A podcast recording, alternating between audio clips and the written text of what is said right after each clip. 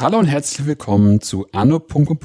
dem Podcast über aktuelle Forschung aus der Geschichtswissenschaft. Ich bin Philipp Jansen und begrüße alle zur 98. Folge. Im Kalten Krieg war China irgendwie der vergessene Juniorpartner im Poker der Weltmächte. Man wusste relativ wenig über das Land, nicht einmal die genaue Bevölkerungszahl war bekannt. Aber mit dem Besuch des US-amerikanischen Präsidenten Richard Nixon in China 1972 entbrannte in Westdeutschland eine Diskussion über eine Außenpolitik mit dem Land in einer multipolaren Weltordnung. Andreas Plöger hat sich in diese politische Auseinandersetzung gestürzt, zu den westdeutschen Diskursen zu China im Weltgefüge geforscht und ist mein heutiger Gesprächspartner. Hallo Andreas. Hallo Philipp. Schön, dass ich da sein kann. Schön, dass du da bist. Bevor wir ins Thema starten, Magst du dich einmal kurz selbst vorstellen? Ja, hallo, mein Name ist Andreas Plöger. Ich bin wenig überraschend Historiker. Ich habe in Erlangen Politikwissenschaft und Geschichte studiert. Nach einem Zwischenstopp in der Medizingeschichte und Wissenschaftsgeschichte dann angefangen, in, erst in Eichstätt, dann in Bonn an meiner Dissertation zu arbeiten und äh, die den Titel Weltmacht China, China in westdeutschen Weltordnungsdiskursen der 60er und 70er Jahre trägt. Und die ist jetzt letztes Jahr verteidigt worden und hart der Veröffentlichung, die gerade in Vorbereitung ist. Auch ein sehr interessanter Part in der ganzen Promotionszeitachse. Ne? Wahrscheinlich dann, man denkt, man hat alles hinter sich gebracht und muss dann aber noch diese Druckfahren bearbeiten, beziehungsweise das Buch überhaupt verlagsfertig machen. Ne? Ja, also Verlagsfertigkeit ist natürlich das eine. Dann kommt ja noch die Reihenbegutachtung dazu. Das heißt, man schickt das Buch ein, man wartet darauf, dass dann die Reihenherausgeber sagen, ja, nein, vielleicht, aber. Und hängt dann witzigerweise dann doch wieder ein Stück weit in der Luft, weil man eben äh, natürlich mit der Bearbeitung weitermacht und man weiß ja, naja, das Kapitel verträgt noch äh, eine gewisse Seitendiät oder, oder Zuspitzung. Ja, das ist immer ein interessantes Moment. Mag ich auch bei vielen Freunden und ähm, ehemaligen Kommilitonen. Und naja, jetzt dauert das eben noch ein Jahr, äh, denke ich, bis dann hoffentlich auch das Druckwerk in den Händen ist. Wobei, glaube ich, relevanter heute fast schon das PDF, PDF-Version ist damit man den Citavi auch schön durchsuchen kann. Genau, ja. Eigentlich ist das PDF immer das Beste, würde ich behaupten. Aber lass uns doch gerne mal den Anfängen wehren. Wie bist du denn damals überhaupt auf das Thema gekommen, über das wir heute sprechen? Tatsächlich, äh, naja, also der, der erste Ausgangspunkt war ein Proseminar, ne, ein Hauptseminar in ähm, in Erlangen über die 70er Jahre. Da gab es von Neil Ferguson dieses Buch The Shock of the Global, äh, ein Sammelband und äh, ich bin darüber dann im Endeffekt auf das Thema China in den 70er Jahren nochmal stärker aufmerksam geworden und habe dann gesagt, naja, dazu wird sich eigentlich auch lohnen, Masterarbeitsthema zu machen, weil die Geschichte der deutsch-chinesischen Beziehung, zumindest damals, seitdem hat sich das ein bisschen geändert, äh, sehr punktuell erforscht worden ist. Und gab es einen Aufsatz zur Aufnahme diplomatischer Beziehungen, habe dann gesagt, naja, da gab es äh, CDU von der CDU-Seite aus äh, eine wie das dann später hieß, Mission ohne Auftrag äh, des ehemaligen Außenministers Gerhard Schröder. Der ist in China gelandet. So, das habe ich dann rekonstruiert, war dafür auch für die Masterarbeit im äh, Archiv und habe versucht, diese Form der Nebenaußenpolitik in, ja, in, in Zusammenhang mit der Aufnahme der zwischenstaatlichen Beziehungen zu bringen und bin dann mehr oder minder nebenbei auf die Frage der Deutungen ähm, und Bedeutungszuschreibungen gestoßen, weil jeder kennt das heute, wenn man in eine Bahnhofsbuchhandlung geht, oh, Weltmacht China, X-Buchtitel. Äh, in den Medien ist die Rede von der anbrechenden multipolaren Weltordnung, jetzt gerade auch aktuell wieder besonders äh, vor dem ähm, Krieg Russlands gegen die Ukraine. Der Begriff hing damals schon in der Luft und das Interessante, worüber ich dann gestolpert bin bei meinen Recherchen, ist eben, dass darüber schon munter äh, im Zeitpunkt der Aufnahme diplomatischer Beziehungen, das heißt, und der Diskussion darüber, das war 1971, 72, genau über mit diesen beiden neuralgischen Schlagworten äh, bis in den Bundestag hin diskutiert worden ist, das auch sich in der äh, gegenwartsdiagnostischen Literatur niederschlug und, und, und so. Das hat mich erstmal gewundert, weil das ja Begriffe sind, also klassisch, wenn man über einen Kalten Krieg redet. Wir befinden uns 72 mitten im Kalten Krieg. Jeder, der irgendwie ein Standardwerk mal dazu gelesen hat, sagt klar, das ist das Zeitalter der Bipolarität, bis die Sowjetunion zusammenbricht und dann haben wir irgendwie so eine unipolare Welt und jetzt, äh, ja, so, so verändert sich das. That's how the story goes. Das ist so die, das Standardnarrativ. Und ich fand es eben interessant, dass das damals auch von politischen Akteuren als valide Beschreibung der Gegenwart bereits verwendet worden ist, der Begriff einer multipolaren Ordnung, weil das einfach quer zu dem steht, wie man das aus der heutigen Sicht historisiert. So. Und da war das Interesse geweckt. Dazu kam dann noch 2014, als ich eben fertig worden, äh, geworden bin, eine andere Beobachtung. Ist eben das Reden über Weltordnungen, über die zentralen Weltmächte. Das ist das, was mich neugierig gemacht hat. Und dann eben mit, äh, dem, äh, Russe, mit der russischen Besetzung der Krim kam das Thema der Geografien mit dazu. Also mit, mit Deutungen eben, was heißt es eigentlich, welche Relevanz haben unsere Bilder des Ostens für die Art und Weise, wie sich, wie wir internationale Beziehungen interpretieren. Also der Osten oder Osteuropa in etwa als äh, auf, auf Russland beziehungsweise die Sowjetunion zugeordneter Hegemonialraum mehr oder minder, dem man als Einflusssphäre zugesteht. Also das ist ja was, was ja bis heute da ist ähm, in der Debatte. Und auch da bin ich in den Quellen eben darauf gestoßen, dass China irgendwann angefangen hat, äh, in der Wahrnehmung durch den Konflikt mit Russland in den 60er Jahren schon, aus dem Osten rauszufallen. Da gibt es auch Quellen, wo China attestiert worden ist durch den Konflikt mit Russland, genauso wie Jugoslawien, ja eigentlich nicht mehr Teil des Ostens zu sein. Wo man eben merkt, dass auch diese vermeintlich geografischen, räumlichen Begriffe natürlich Konstruktionen sind, die bestimmte Diskurse abbilden und äh, bestimmte Bedeutungsräume haben und äh, dadurch geformt und vorgeformt werden und eben nicht einfach unschuldige, naja, auf der Karte würde man dann sagen, rechts irgendwie auf der Karte, die vor mir herumliegt. Nee, und das, diese beiden zentralen Beobachtungen Beobachtungen waren dann eben die große Frage, Moment mal, wie hat man eigentlich oder wie, wie, hat, wie kam es dazu, dass man diese Diskussion über eine Weltmacht China führt, die ja heute erst als die, der Aufstieg Chinas als die, die große Gegenwartserzählung international irgendwie äh, eigentlich da ist, aber die gab es damals schon. Und die verschwindet eine Zeit lang. Und das, das wollte ich erklären. Wo kommt das her und wieso war man sich 72 so um ich meine, das Jahr ist, wie du anfangs gesagt hast, auch durch den Besuch Nixons in China ganz relevant. Warum ist man überzeugt gewesen, dass man jetzt hier vielleicht sogar einen Epochenbruch vor sich hat, von einer bipolaren hin zu einer tripolaren, triangulären oder multipolaren Weltordnung. Und dann habe ich angefangen, eben mich damit weiter ähm, auseinanderzusetzen, bin in die Quellen gegangen und siehe da, was man als erstes glaubt, also diese Reise Nixons, das ist ja auch ikonisch, wie er da in Shanghai landet und die Bilder er mit Stäbchen und ähnlichem. Damit beginne ich auch dann, äh, habe ich mein Buch dann auch begonnen mit diesen Szenen. Stelle ich dann eben fest, okay, das ist aber, man könnte jetzt heute sagen, würde man da zumindest den Ausgangspunkt vermuten. War auch meine Ausgangsthese. So, okay, ich habe dann angefangen zu schauen, was kommt denn nach 72? Und dann stelle ich fest, dass diese Begriffe und diese Deutungen, ich meine, der Spiegel hat ein Cover gemacht, Neue Welt macht China mit Mao-Büste.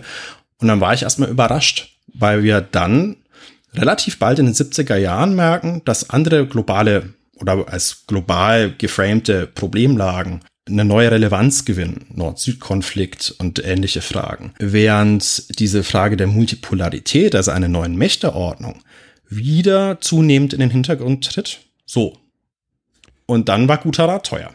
Ja ganz spannend, weil ich so ganz viele Gegenwartsbezüge irgendwie so gerade sehe. Ne? Also genau das ist ja jetzt auch wieder passiert und dass man, dass sich dann immer wieder auch Russland in diesem, in diesem ganzen, in dieser Weltordnungsdiskurs, Diskussion, wer steht wo, immer mal wieder so an den, an den Amerikanern auch abarbeiten und es dann vielleicht auch ein paar von den Leuten gibt, die tendenziell halt wirklich dieses bipolare, diese bipolare Weltordnung proklamieren. Vielleicht können wir da auch nachher nochmal drüber sprechen, was da so für Akteure überhaupt unterwegs sind. Aber das ist ja auch ganz interessant, wie das denn jetzt gerade ist, das so im Schatten dieser, dieser bipolaren Weltordnungsdiskussion jetzt gegenwärtig auch zwischen Russland und Amerika man jetzt so ganz langsam immer wieder so kleine, so wie so Speere sieht, die so rauskommen, wo China überall jetzt unterwegs ist, ne? dass sie sich irgendwie große Teile Afrikas irgendwie einverleibt haben. Ne? Also dass einfach so im Schatten dieser bipolaren Diskussion China irgendwann losgegangen ist mit einer Agenda, um einfach diesen, diesen, diesen bipolaren Kampf oder den Kampf um wer es jetzt die Welt macht, irgendwie in den in Gang zu bringen. Genau so wie du sagst. Es ist ja seit Jahren, gerade auch wieder, auch mit der, mit dieser, mit dieser neuen Seidenstraße, immer wieder ganz viel Diskussion darüber, dass das jetzt der große Wurf irgendwie wird. Und dann heißt es wieder, nein, dann wird es wieder runtergeschrieben, die, die Seidenstraße ist doch nicht, hat nicht so viel Kraft, wie man, wie man glaubt. Also es ist ganz interessant, dass das ja schon wirklich eine extrem lange Diskussion ist. Wo ich jetzt einhaken wollte, um jetzt wieder leider Gottes zurückspülen zu wollen, wo müssen wir denn starten, um jetzt mal so alle Hörerinnen und Hörer ab, abzuholen zum Beginn der Reise? Dieser Diskussion? Bipolarität, multipolar? Also die, die, ich glaube, da müssen wir zwei Ebenen erstmal trennen. Mhm. Die eine Ebene ist tatsächlich, wie kann man analytisch ein internationales System beschreiben? Das mhm. wäre eine klassisch, klassische Frage der Theorien internationaler Beziehungen in den Politikwissenschaften, die eben sich mit solchen Fragen stellen, die Frage stellen, mit was haben wir es zu tun und hier Begriffsangebote geben. Das ist das eine. Und das andere ist, und das interessiert mich aus historischer Perspektive eher, wann und warum tauchen Begriffe auf, wie werden sie sinnfällig mhm. und dadurch überhaupt anschlussfähig in der, in der Debatte. Mhm. Ähm, so, was jetzt die Bipolarität anbelangt erst einmal, oder überhaupt den Begriff der Polarität, wenn man ihn runterbricht, wenn man jetzt eben nicht sich auf bestimmte Denker sondern die, die blanken Hausgebrauch ansieht, mhm. dann ist es erst einmal die relativ banale Praxis des Zählens der ausschlaggebenden Akteure. So, eins, zwei, drei, vier. Dann ist man mit der Uni-Bi, einem Tri- oder Multipolar, so das mit der, mit den vier Mächten, das, das macht man eher weniger und äh, dann bildstark unterwegs. So. Das ist erst einmal, da kommen, das, so existieren diese Begriffe im, im politischen Raum. Die Frage ist, wann tauchen die auf? Zum Beispiel auch der, die Frage der Supermacht. Ja. Das sind ja zwei, zwei, also die, die, die Bipolarität der Supermächte, das gilt so als die zentrale, das, das sind die beiden Schlüsselbegriffe. Wenn ihr mal Kalter Krieg sagt, dann Richtig. kann man eigentlich Bingo spielen, das kommt gleich als nächstes. Ja, ja. Ähm, während Russland ja auch die letzten Jahrzehnte dann eher abgemeldet galt, so als absteigend und eigentlich China, also während, während man im 20. Jahrhundert aufs 19. Jahrhundert bezogen hat und ver versucht hat eben zu schauen, kommt das wieder? Ist das begraben? Ist jetzt der Kalte ja. Krieg sozusagen ein neuer Referenzkonflikt? Wenn wir aber jetzt zu diesen Ordnungsvorstellungen zurückgehen, also die Frage, wo fängt das Ganze an, ist Erstens kann man eigentlich zwei Ausgangspunkte wählen. Das erste ist, dass wir ins 19. Jahrhundert zurückgehen und die Globalisierungserfahrungen äh, gerade in zwei, also in der Zeitalter des Hochimperialismus mitnehmen, und äh, das Aufkommen von Weltmächten, wo auch ein europäisches Mächtesystem sich internationalisiert hat, dann kommen noch USA und Japan dazu und man äh, auf einmal auch nach neuen Begriffen zur Beschreibung von zwischenstaatlichen Beziehungen, vor allem von Mächtebeziehungen sucht. Und das ist das, wo einerseits so die Denkschule des, der Geopolitik als Begriff im deutschen Raum etwa auftaucht, aber eben auch der Begriff der Weltpolitik und der Weltmacht, die sich von der klassischen europäischen Großmacht eben durch kolonialen Besitzgüter, einen bestimmten Status und Prestige, der auch damit zusammenhängt, abgrenzt.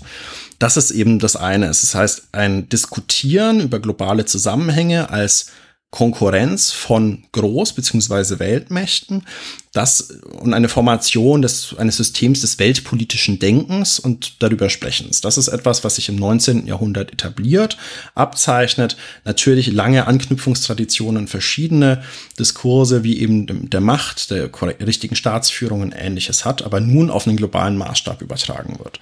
Das ist sozusagen die lange Linie und auch der, was dafür eben ganz relevant ist, ist der Fokus auf wenige Hauptakteure, und auch in dem Blick auf diese äh, eine, eine Marginalisierung sozusagen der unteren Rängen. Das heißt, es gibt eine Art vertikale Differenzierung. Ich will das jetzt nicht mit einer Fußballtabelle vergleichen, sondern ähm, es gibt eben auf einer obersten Ebene die Weltmächte, dann gibt es die mittleren und die kleinen Mächte. Wobei aber eigentlich als die Handlungssubjekte der Weltpolitik und auch der Weltgeschichte damit dann diese Weltmächte wahrgenommen werden. So, das ist erstmal etwas, was daherkommt. Wenn man jetzt beispielsweise an den Klassiker Weltmacht oder Niedergang, das Ausdruck von Friedrich von Bernardi denkt, das, das entspricht auch eben diesem Denken. Man muss eigentlich, wenn man eine Macht von einem Status ist, muss man auf dieser obersten Ebene sein, sonst weißt sonst zu einer existenziellen Krise ist eine existenzielle Bedrohung, nicht mehr Subjekt zu sein. Nur wer Weltmacht ist, und das ist ein Denken, das sich in Berlin findet, das findet sich aber auch andernorts, nur wer Weltmacht ist, wer auf dieser Ebene mitspielen kann, ist Subjekt. Und wer man ist dementsprechend in der, auch in der permanenten Unsicherheit, diesen Status zu aktualisieren, zu halten und zu behaupten, qua Prestige, qua Politik, wie auch immer. Also das ist sozusagen, das ist ein, mhm. ein Denken, ein, ein Denken über Weltpolitik, im Übrigen sehr eng verbunden auch mit dem Denken über Weltwirtschaft, wobei der Begriff deutlich älter ist als Weltpolitik in der breiteren Verwendung. Ähm, das ist sozusagen die eine große traditionsbildende Linie seit dem 19. Jahrhundert ähm, als Diskurs und Nachdenken über internationale Beziehungen in Form von Machtkonkurrenz, Machtgleichgewichten und ähm, äh, und das mit einem starken Fokus auf die großen Mittelmächte äh, gro großen Weltmächte. Das ist sozusagen die eine große Linie. Die zweite große Linie ist dann das natürlich auch, äh, das, das, das sind ja nicht nur politische Begriffe, es gibt äh, Beobachtungssysteme, es sind Wissenschaft, äh, neue Wissenschaftsdisziplinen, später eben die Theorien der internationalen Beziehungen, es sind aber auch Historiker, die eben versuchen, eine systematisierende Deutung zu geben. Pluralität, also Tendenzen zur Pluralität, aber auch zur Einheit, äh, Bildung von Weltreichen, das ist im 19. Jahrhundert eine Diskussion, die sich aber dann mit anderen Begriffen bis heute eigentlich zum Beispiel in der Diskussion über europäische Einigung widerschlägt. Also das sind Dinge, die eine lange Linie mhm. seit dem 19. Jahrhundert bis heute haben. So, jetzt ist die Frage, wir haben nach Zweiter Weltkrieg ist zu Ende, wir haben äh, die Blockkonfrontation, die aufkommt, 49 äh, entstehen zwei deutsche Staaten, zwei chinesische, also die Volksrepublik China und die Republik China auf Taiwan, wobei die Republik China unter Zhang Jiechi, bitte erschießt mich nicht, mein Chinesisch ist nicht gut, das war völlig falsch ausgesprochen, im Deutschen würde man auch Chiang Kai-shek sagen. Und ich glaube, das mit dem bitte erschießt mich nicht streichen wir lieber nochmal. Also es gab 1949 haben wir bereits eine Trennung der Welt in zwei Lager. Das ist auch klar. Wir haben so eine eingeteilte Welt und es drückt sich dann so langsam in das Bewusstsein der Zeitgenossen noch eine, ein dritter Bereich, nämlich die dritte Welt äh, oder ähnliche Begriffe wurden die Entwicklungsländer, die jungen Staaten, wie auch immer, ins Bewusstsein. Und wir haben eine relativ klare Blockbildung in der Wahrnehmung, also nicht nur in der Wahrnehmung auch politisch, aber vor allem in der Wahrnehmung. Ja, genau. So zwei chinesische Staaten entstehen und zwei deutsche. Die chinesische Staat, die Volksrepublik China, mit Abstand auch eindeutig, dass eigentlich äh, klar ist, die kontrollieren das chinesische Festland und, und, und. Wird aber vom Westen nicht anerkannt. Das versuchen auch, äh, versucht auch vor allem die USA damals zu verhindern, während man eben die ähm, Republik China auf Taiwan Dort hat sich die ehemalige Regierung ähm, äh, unter Chiang Kai-shek zurückgezogen mit äh, der Kuomintang-Regierung ähm, weiter äh, vom Westen unterstützt wird. Vor allem auch infolge des Koreakrieges dann. Ähm, und beispielsweise dann bis 1971 China völkerrechtlich in, der, in den Vereinten Nationen vertreten wird. So. Das ist sozusagen die Gemengelage. Wir haben eine geteilte Welt, wir haben ähm, Osten und Westen und in dem Ostblock, weil man eben damals äh, äh, eben Moskau als das zweifelsfreie Epizentrum des Weltkommunismus sieht. Ähm, China wurde sozusagen dem Ostblock einverleibt. Das war so das Narrativ. Jetzt springen, ich weiß, das ist gerade so, so sehr, sehr breit ausgeholt. Ähm, Nee, nee, das, ist, das ist, ja, ist, ja schon, ist ja schon total wichtig. Das, das geht mir auch langsam irgendwie auf, dass wir dann allein auch schon dieser, diese Differenzierung von Objekt und Subjekt, ne? Also, dass du, dass man da auch gleich wieder merkt, ja, okay, Taiwan, auf der einen Seite Subjekt im Sinne von wird anerkannt, aber auf der anderen Seite wiederum Objekt muss sich dann jemanden suchen, so eine Schutzmacht, mehr oder weniger. Aber vielleicht bin ich auch falsch. Ja, also das, Polit das politische Überleben Taiwans war ja auch einfach äh, letztlich davon abhängig, dass es effektive Sicherheitsgarantien gab. So, wir haben jetzt diese geteilte Welt. China erst einmal scheinbar völliger Teil des Ostblocks, des Marxismus-Leninismus, ja. des Sowjetblocks, wie auch immer. Also es gab so viele des Weltkommunismus, sozialistischen Lagers. Es gab eine Vielzahl von Begriffen, die eigentlich äh, verschiedene Reichweiten was Ähnliches beschrieben haben. Was passiert? Ähm, ist dann, dass wir gewisse Spannungen und Pluralisierungstendenzen gerade nach Stalins Tod erleben.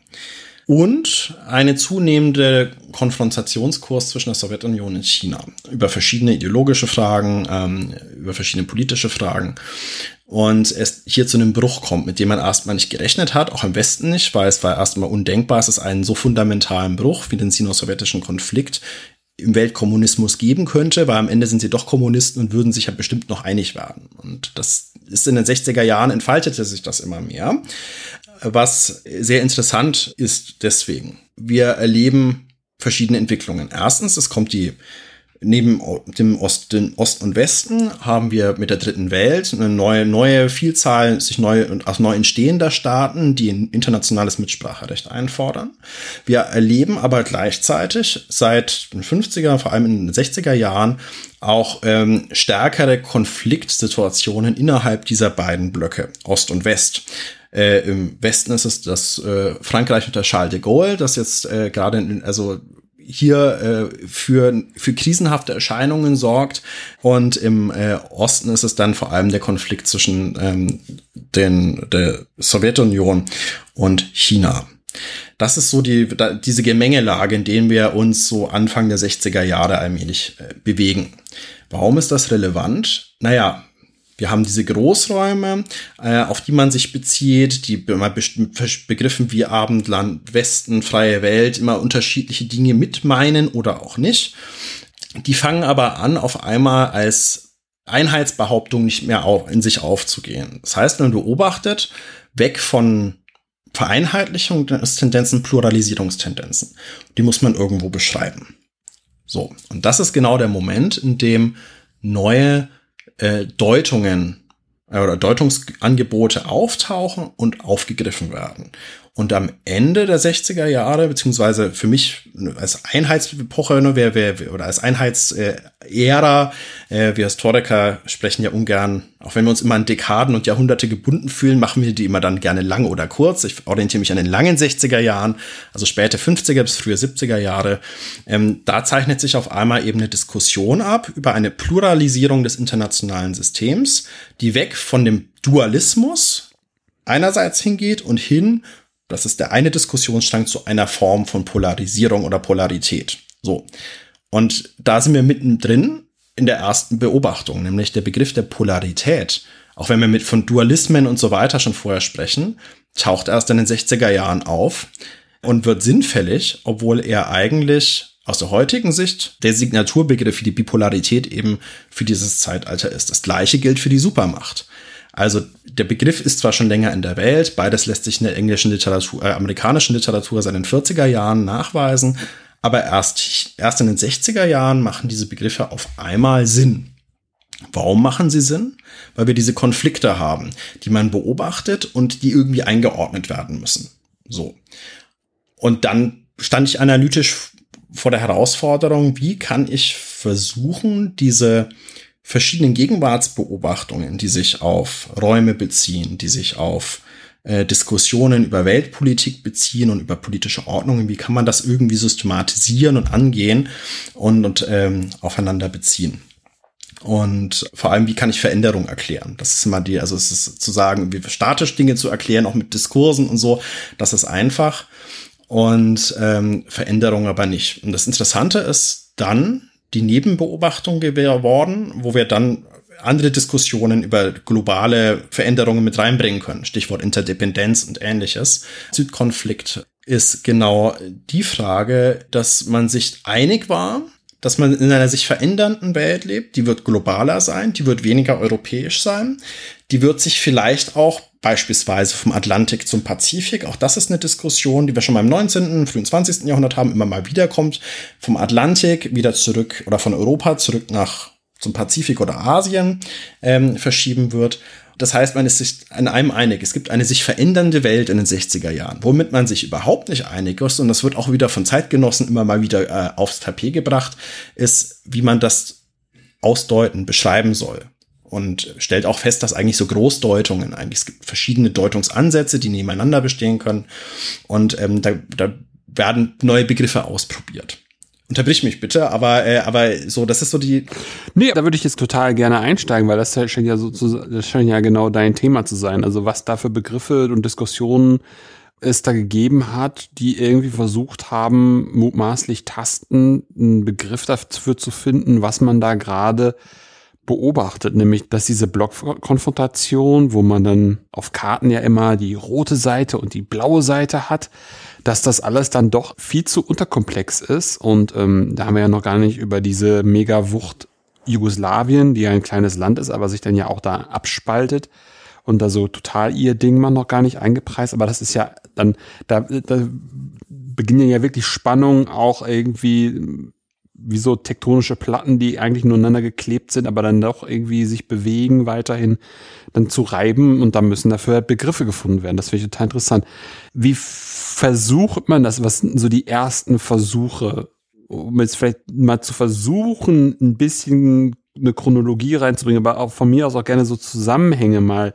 Ja, was sind so die ersten Versuche, dem Kind, dem, was man da sieht, einen Namen zu geben? Das ist eine äh, interessante Frage. Also wir haben äh, tatsächlich der Begriff des Weltdualismus, das taucht auch schon in den, also wir haben, wir haben nach 45 einen kurzen Moment, auch international, wo man so ein Global Moment, wo man äh, von der einen Welt und ähnliches und so, so Vereinheitlichungserfahrungen sind. Das wird dann schnell durch Dualismusbeobachtungen äh, ersetzt, durch die Blockbildung, wo auch so, so Zwischenwege, so dritte Wege sich bis in die 50er Jahre hin weitgehend erschöpfen innerhalb ähm, auch äh, beispielsweise die Diskussion über Neu Nationalneutralismus und ähnliches, was jetzt in den 50er Jahren in der Bundesrepublik ja dann auch zurückgeht, weil wir diese zunehmend eingeteilte Welt haben. Aber wir haben eben auch hier schon Begriffe zwischen Einheit, Pluralismus von Staaten, Mächtewelt ähm, und, und Dualismen. Und die Frage ist, wohin wird das ausschlagen? Das diskutiert man auch drüber. Das sind Historiker, auch wie Gerhard Ritter und ähnliches, schalten sich auch in diese Diskussion damals ein.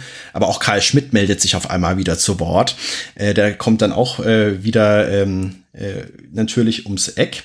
Und äh, die versuchen eben hier auch zu fragen, wo soll es denn hingehen und auch Prognosen. Also werden wir eher eine, eine Vereinheitlichung, also wird es irgendwie, gehen wir auf eine Weltregierung zu, oder zumindest eine starke globale Normierung ähm, von Recht oder ähnliches oder werden wir eigentlich wieder nur in anderen Formen Großraumbildungen haben und von, von unter, unterschiedlichen Hegemonialmächten. Also das sind so Diskussionen, die da auch schon mitschwingen, die aber wie gezeigt auch nichts Neues sind, die auch älter als der Nationalsozialismus sind, also auch nicht da irgendwas Spezifisches, sondern, sondern eine lange Tradition seit dem 19. Jahrhundert haben. Das ist das eine. Aber wenn es einen wirklichen Urknall geben muss, dann ist es tatsächlich, was jetzt diese Diskussion anbelangt, aus westdeutscher Sicht was ganz anderes. Und zwar 1956 äh, gab es den 20. Parteitag der KPDSU und in diesem Umfeld hat der Führer der kommunistischen Partei Italiens, Palmiro Togliatti, äh, angefangen davon zu sprechen, dass es einen Policentrismo äh, Polyzentrismus im innerhalb des sozialistischen Lagers, vor allem bezogen auf die äh, kommunistischen Parteien und die die, die Pluralität mhm. der nationalen Eigenwege zu Macht und äh, zur Mitgestaltung, darüber zu sprechen. Da man ja gleichzeitig auch teilweise Krisenphänomen, also erste Krisen und Risse eben ausgemacht hat im sogenannten Ostblock oder im Osten, wurde dieser Begriff auch relativ schnell dann dankbar vom West, also von westlichen Beobachtern aufgenommen um eben diesen Polycentrism, diese Polyzentrismus, ja, als, als Analysebegriff erst einmal für eine Innerlager, eine, eine, eine innere Bewegung in einem Lager und, und äh, Zerklüftung eben aufzugreifen. Wobei sich hier mit dem beginnenden sino-sowjetischen Konflikt relativ schnell herausstellte, naja, der Polyzentrismus meint eigentlich der Streit um Vormacht, um Hegemonie von Hauptakteuren äh, oder die, die, die Gleichzeitigkeit innerhalb einer Bezugsgruppe von Hauptakteuren, die nebeneinander stehen und um Macht und äh, Einfluss ringen. Und das sind die Hauptakteure, die man sich ansieht. Da waren vor allem Sowjetunion und China, also nachrangig auch ähm, natürlich Jugoslawien mit gemeint. Weniger dann das, was, was Toljatti eigentlich meinte. Ne? Man hat das dann übernommen und um eigentlich dem, dem Machtkampf, den man da wahrnimmt, wie tief der auch immer dann erstmal bewertet wurde, ist was anderes einen Namen zu geben. So, hat man dann gemacht. Und wie das mit Begriffen nun mal so ist, hat man aber auch festgestellt, dass dieser Begriff sich auf jegliche Form von Konfrontation auf einer bestimmten Ebene beziehen kann. Warum ist das relevant? Wir haben im Westen de Gaulle. Hm. De Gaulle führt äh, auch dazu, dass es eine handfeste Krise in der NATO gibt. Also für de Gaulles Außenpolitik, er ist auch derjenige, der ähm, der dann 64 als erster europäischer Staat ähm, wieder nach längerer, nach längerer Pause dann Beziehungen ohne Rücksprache mit den USA zur Volksrepublik China aufnehmen wird. Das heißt, de Gaulle wird sozusagen als das übertrieben gesagt, dass das westliche China wahrgenommen, der jetzt eben auch für einen Polyzentrismus im westlichen Lager sorgt. So, was wir also haben, ist eine über, deswegen sagen Beobachter, naja, wir, die Bündnisse sind in der Krise. Deswegen, wir haben es mit Polyzentrismen zu tun beziehungsweise Polyzentrismus in Ost und West und solche Begriffe tauchen Anfang der 60er Jahre auf. Man sagt, okay, wir haben krisende Lager, wo soll es denn hingehen? Das und wo geht's genau, hin? wo geht's hin? Und äh, wo wird es mit diesen Lagern hingehen? Und dann kommt die dritte Begriffserweiterung. Das heißt, wir haben von einem, von einem Begriff, der ein kommunistisches Phänomen bezieht, zu einer, zu einer, Typolo zu einer Typologisierung. Also Form, jegliche Form von Konflikt in einem Bezugssystem zwischen Hauptakteuren kann man als polyzentristisch bezeichnen. Und es dann auf die weltpolitischen Zusammenhänge, internationale Beziehungen als solches auszuweiten, ist eigentlich nur der logische nächste Schritt. Warum? Was passiert? Der sino-sowjetische Konflikt ist Mitte der 60er Jahre, ist klar, das ist, äh, ist grundlegend, das ist auch nicht mehr zu kitten erst einmal. Ähm, so, ja. Was ist denn der Dreh- und Angelpunkt dieses Konflikts, dass der dann auch so sich so irgendwann auch Bahn bricht in diesem sino-sowjetischen Konflikt? Der Dreh- und Angelpunkt ist schwierig. Also wir haben, wir haben natürlich, also äh, äh davon abgesehen, dass davon abgesehen, dass sich Mao und Khrushchev wirklich nicht leiden konnten. Aber ja. es gab, also außenpolitisch gesehen, auch wenn das erst später kam, äh, war eine war eine Grundsatzfrage eben die der friedlichen Koexistenz. Also ist es möglich, mit dem Westen oder ist es möglich, eine friedliche Koexistenz zu mhm. haben oder äh, gibt man dort nicht dann bestimmte Ideale auf? Also es ging um grundsätzliche ideologische Deutungsfragen, die, äh, wo man fundamentale andere äh, Auffassungen hatte. Also auch ist, ist ein Zugehen, ist eine beschränkte konfrontative Kooperation beispielsweise zwischen Westen und ähm, Osten möglich, also zwischen kommunistischen und nicht kommunistischen Systemen, ähm, ja. wo äh, China eine völlig andere Antwort darauf fand als die Sowjetunion, plus verschiedenste Dinge, die eben äh, politisch kritisiert worden sind. Was die sowjetischen Entscheidungen anbelangt, gegenüber den Amerikanern, ja. sei es Schwäche zu zeigen oder gegenüber den Europäern auch, sei es Schwäche zu zeigen, und ähnliches. War dann sozusagen China dann da, der, der, der kommunistische oder kommunistische, schrägstrich ideologische Hardliner oder welche, wer hat dann welche Funktion oder welche Position eingenommen? Also äh, genau, China hat versucht, sich eben hier als eigentlicher Bewahrer der, der mhm. reinen Lehre mhm. zu positionieren und warf auch, ähm, also den Revisionismus und ähnliches, das Sozialimperialismus und ähnliches waren Begriffe, mit denen man dann, das sind ideologische Kampfbegriffe, mit denen man gegen die Sowjetunion vorgegangen ist. Man hat auch versucht, eben gerade auch in den kommunistischen Parteien im globalen globalen Süden eben, ähm, aber auch bei europäischen Partnern, bei Albanien ist das tatsächlich auch gelungen, Partner zu finden, dauerhafte und hier eben innerhalb diesem Lager, mhm. dieses Lagers äh, ja, für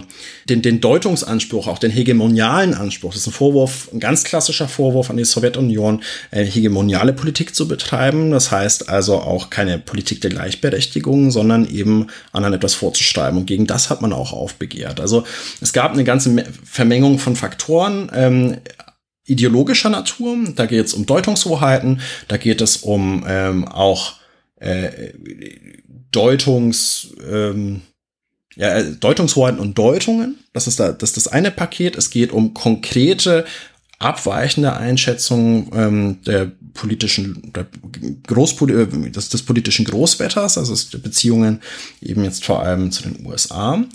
Und dann auch die Frage, äh, wo äh, also wie, wie konfrontativ darf und muss Außenpolitik sein. Mhm. Und da findet man andere Wege dass äh, es am Ende dazu führen wird, dass äh, es zu einer Annäherung Chinas an die USA kommen wird. Es gibt zwar Autoren, die über sowas spekulieren, aber ähm, Deng äh, 1979 mit dem Cowboy-Hut auf einmal auf US-Besuch sein wird, das konnten sich damals viele auch nicht ausmalen. Aber das ist so eine Gemengelage Anfang der 60er Jahre, die eben dazu dann führt, dass wir 69 äh, es, es zu, zu wirklichen auch Grenzscharmützeln kam äh, an Amur und Usuri.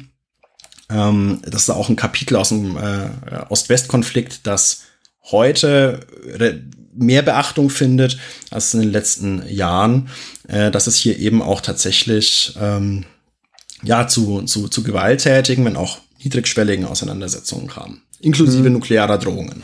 Aber das ist ja auch ganz interessant, dass es da zu so einer, zu einer inneren Diskussion irgendwie kam, wer jetzt wie, welches Standing hat und wie man sich irgendwie begegnet und wer jetzt eine Führungsrolle hat oder ob man eher so paritätisch das Ganze macht und eher so konsensual Wege findet. Und das ist dann da auch irgendwie, ich finde das ganz interessant, dass dann, das dann auf einmal der gefühlte Juniorpartner, weil wie du ja gesagt hast, ne, die Mutter, die Mutter des Kommunismus ist ganz klar Moskau oder beziehungsweise die Sowjetunion und dadurch dann ja eigentlich nur, könnte man behaupten, China ein der, der Juniorpartner, weil, weil die ja auch erstmal dahin gebracht werden mussten und dann, dass es dann sich so dreht, dass dann die Leute auf einmal so Hardliner werden, finde ich ganz interessant und vor allem, dass es dann auch noch tatsächlich zu handfesten Konflikten an, im, an, in Grenzregionen kommt, ist ja auch echt interessant.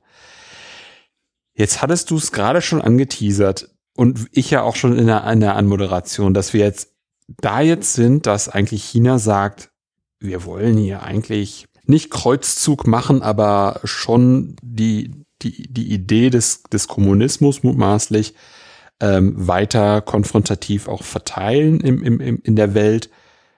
Aber wie kommt man denn von dieser, von dieser Idee, auch gerade für die Zeitgenossen, also wie, wie, wie haben die das dann gematcht, von dieser konfrontativen, also binnenkonfrontativen Situation, Sowjetunion, China, zu, er macht einen Besuch, der chinesische Abgesandte oder, oder da, da ist jemand mit einem Cowboy-Hut aus China in den USA.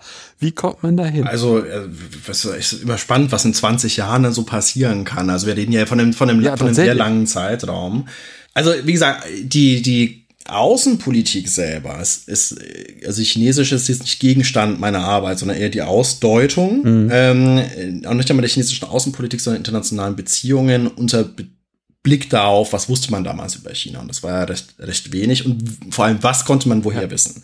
Wenn es jetzt ähm, um diesen, diesen Sinneswandel geht, also wir haben, dürfen nicht vergessen, es gab zwischenzeitlich im Vietnamkrieg die Kulturrevolution vor allem, die, die, die, die entscheidend ist, die ähm, mit verschiedenen anderen Punkten zusammen zu einer weitgehenden internationalen Isolation, auch infolge des sino-sowjetischen Konfliktes. Das ist einerseits gegenüber der Sowjetunion eine Entfremdung, die, die hoch, hochgradig konfliktiv war und äh, andererseits eben eine Konfliktlage ähm, mit, den, mit den USA und äh, das führte eben zu ähm, einer äh, wie soll man sagen, pragmatischen Wende, wobei das jetzt auch nicht so linear verlief. Ähm, äh, Anfang, äh, Ende der 60er Jahre, auch was die Neubewertung der Beziehungen zu den USA anbelangt.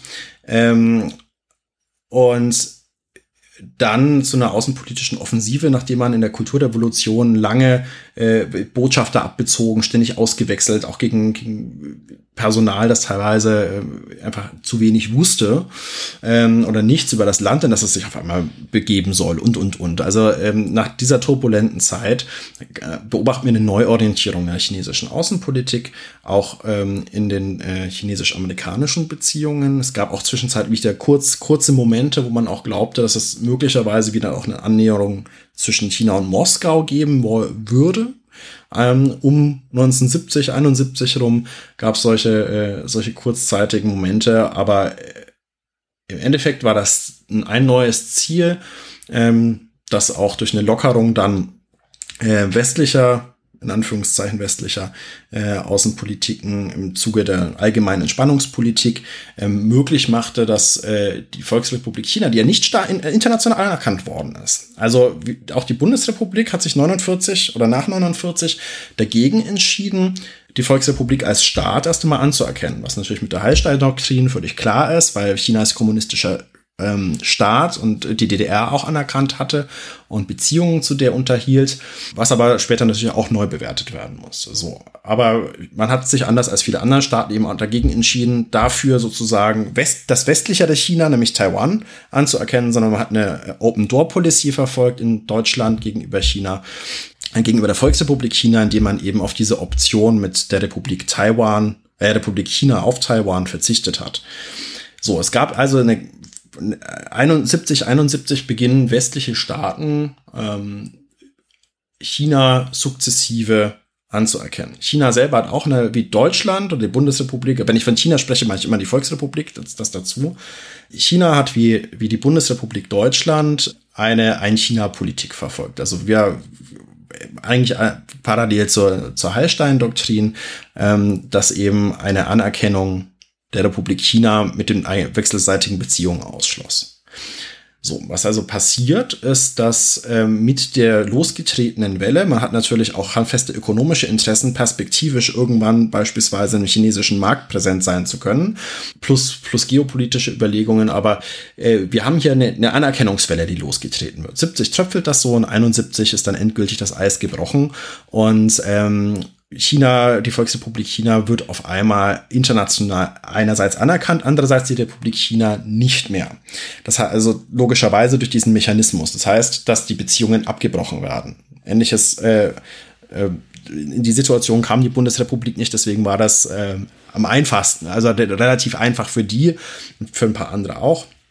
Und ganz am Ende äh, dieser Entwicklung stehen erst einmal zwei Punkte. Das heißt, wir haben eine enorme internationale Aufwertung der Volksrepublik. Ähm, wir haben äh, dann nach also Jahrzehnten ähm, ändern sich die Mehrheitsverhältnisse in der UN auch so, dass es dazu kommt, dass äh, China, die Volksrepublik, aufgenommen wird, auch im ähm, Sicherheitsrat der Vereinten Nationen dann die chinesische Vertretung übernimmt, während die Republik Taiwan rausfällt. Also auch Genau, das, äh, deswegen ähm, so, also hier findet ein Wechsel statt und den realen, der realen Kontrolle. Also es ist ja eigentlich äh, eine bizarre Situation gewesen, wenn man sich nur mal die Landkarte ansieht. Ähm, also hier wird auch der Realität der eigentlichen Machtverhältnisse in China dann Rechnung getragen. So, aber das hat man trotzdem, das haben vor allem auch die USA lange versucht zu verhindern, auch durch eine Containment-Politik äh, gegenüber China. Das passiert also alles 71. Wir haben auf einmal diesen, diesen Damm, der bricht, weil man wieder Kontakte sucht, weil äh, insgesamt wir in einer, in einer ähm, entspannungspolitischen Periode einfach sind. Und ähm, in dieser Zeit kommt es eben dann zu sinoamerikanischen Annäherungen mit berühmten Reisen, äh, Geheimreisen von Henry Kissinger, die dann dazu führen, dass schließlich Richard Nixon 72 nach China reist und äh, der Spiegel dann auf einmal eben Neue Weltmacht China titelt. So, wir haben aber die ganze Diskussion, die wir schon mal angeschnitten haben, seit den 60er Jahren im Gepäck. Ähm, auch die Begriffe. Und ähm, ein Begriff, wir haben über den Polyzentris, äh, Polyzentrismus gesprochen. Und okay. später kommt das Thema der Polarität dann. Also der Begriff kommt, wird dann der, der Multipolarität und oder Tripolarität, Triangularität. Der taucht so in der zweiten Hälfte der 60er Jahre auf, also die Rede vom strategischen Dreieck zwischen USA, Sowjetunion mhm. und China, die drei möglichen neuen Großmächte. Mhm. Das wird so diskutiert. Das finden sich auch bei Helmut Schmidt beispielsweise, aber auch Rainer Barzel, also exponierten wichtigen ähm, äh, deutschen Politikern ja. 69 in den Zu Büchern, mhm. ähm, die nehmen darauf Bezug. Also selbstverständlich, mhm. die Bücher, die vom Wahl, im Wahlkampfjahr erscheinen, äh, beziehungsweise auch die Neuauflagen davon. Das heißt, der Begriff steht im Raum, weil man eben glaubt, durch diesen sino-sowjetischen Konflikt hat man es mit einer neuen Macht zu tun, China, die für sich steht innerhalb dieses Lagers, irgendwo zwischen Osten und Dritter Welt. Also China ist ja eigentlich ökonomisch gesehen Entwicklungsland damals, keine Frage. Ähm, sieht sich auch nicht als, als Weltmacht, ähm, wird aber aufgrund seiner Größe, seines, seiner besonderen Bedeutung im Gefüge mit, Sowjet und, mit der Sowjetunion und den USA eben dem ganz klar zugeordnet. So, dann haben wir diese neue Macht. Wir erleben die europäische Einigung. Also wir haben äh, mhm. auch Überlegungen, was passiert eigentlich, wird diese europäische Gemeinschaft mal eine neue Weltmacht, ein neues weltpolitisches Zentrum, Gravitationszentrum hätte man damals gesagt. Ähm, und dann taucht später noch Japan auf als Weltwirtschaftsmacht, wie es damals so hieß, äh, aufgrund des enormen Einflusses im asiatisch-pazifischen Raum und weil das äh, Japan und japanische Produkte auf einmal auf den europäischen Märkten Relevanz haben. Das heißt, wir haben auf einmal fünf potenzielle Kandidaten, die sich in einer neuen Mächteordnung abzeichnen. China ist eben einer davon. So, das heißt, wenn, wenn Nixon 72 in Anfang im Februar 72 ähm, in China ankommt, haben wir schon seit den 60er Jahren, verstärkt dann nochmal ähm, seit Ende der 60er Jahre immer wieder so Diskussionsschübe über neue große weltpolitische Einheiten und Gebilde, die mit Begriffen eben mit dem Dreieck, äh, mit äh, Parallelogrammen, mit Fünfecken, was weiß ich. Also da wurde, da, da wurde auch viel ausprobiert, ähm, also geometrischen Begriffen und mit, mit, mit anderen äh, numerischen, wo man einfach zählt und ähnliches, versucht hat, diese neuen wichtigen Akteure zu benennen. So, das heißt, wir haben auf einmal 72 ist China einer von fünf. Wobei man eben mhm. immer noch mhm. sagt, naja, oder viele sagen, USA und Sowjetunion, das sind die ausschlaggebenden. China hat die, das Potenzial zu diesen Supermächten aufzuholen. Also deswegen wird der Begriff der Supermacht auch hinfällig, weil wir haben Weltmächte, aber dann gibt's ja, also man muss ja wiederum beschreiben, warum sind eigentlich die Sowjetunion und die USA trotzdem noch, was ja wirtschaftlich ähm, in, in puncto äh, nuklearen Kapazitäten, militärisch und, und, und, denen überlegen sind. Braucht man einen Begriff, mit dem man es abgrenzen kann. Deswegen macht die Supermacht Sinn, weil es kann neben der Supermacht Weltmächte geben, aber die Supermächte sind halt mal die Supermächte. Wir denken an diese Logik der vertikalen Differenzierung, die wir vorhin hatten, seit dem 19. Jahrhundert. Mhm. Es gibt immer die oberste Ebene und es gibt Akteure, die dahin hinstreben. Und es gibt Auf- und Absteiger. So, ja. und das ist diese Logik. Und genau darüber diskutieren wir schon lange, als Nixon 72 seinen Fuß dann endlich nach China oder auf chinesisch, chinesischem Boden setzt. Also da kommen wir dann an, weil wir seit den 60er Jahren Veränderungsbeobachtungen, ein Ende der klassischen Blöcke, ein Heraustreten großer relevanter Einheiten, die sind also ne, Japan, Europa, USA, natürlich irgendwie in Anführungszeichen westlich, freie Welt und differenziert im Osten wiederum ähm, UdSSR und China, wobei China eben auch diese gleichzeitige Zuordnung eigentlich so so steht in so einem zwischen den Stühlen zwischen Osten und dritter Welt. In dieser weltpolitischen Konstellation, darüber diskutiert man damals so. Also, und dann war eben die große Frage, sind wir da schon? Wann kommen wir dahin? Und äh, wer macht das Rennen? Und darüber wird eben auch debattiert. Und genau dort habe ich mich dann, um den Bogen zurück zu den Anfängen meiner Arbeit zu schlagen, in dieser, mitten in dieser Diskussion, als ich in die Quellen gegangen bin, wiedergefunden. Und ich habe mich gefragt, wo kommt das jetzt auf einmal her? Wieso sind diese Begriffe da? Wieso, wieso redet man über diese Akteure? Warum redet man beispielsweise nicht über Indien? Das ja auch, wenn man jetzt einfach nur von den geografischen, auch demografischen genau. Dimensionen spricht, auch ein Kandidat wäre ja. oder Indonesien oder sowas. Ja. Ähm, warum spricht man mhm. darüber und nicht äh, über Indien oder Indonesien, die ja beispielsweise in der ähm, Bandung-Phase ähm, seit, seit den 50er Jahren in afroasiatischen Solidarität eine Riesenrolle gespielt haben. Und da steht man dann als Historiker ja. erstmal da und wundert sich. Und so ging das Ganze los. Ich weiß, das ist jetzt ziemlich äh, von hinten durch die Brust ins Auge, aber ich habe tatsächlich, weil Nixons Reise so als ganz zentrales Moment, in dem China das Ding, als das ja. Ding mhm. sozusagen auch erscheint, auch in der Literatur immer mhm. hervorgehoben wird, habe ich mich, habe ich auch als erstes gedacht, da geht's los.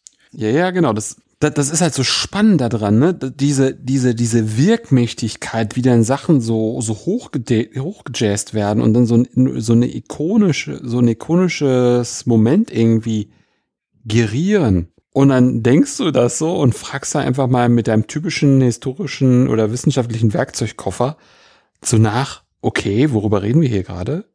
Was ist hier gerade der Punkt?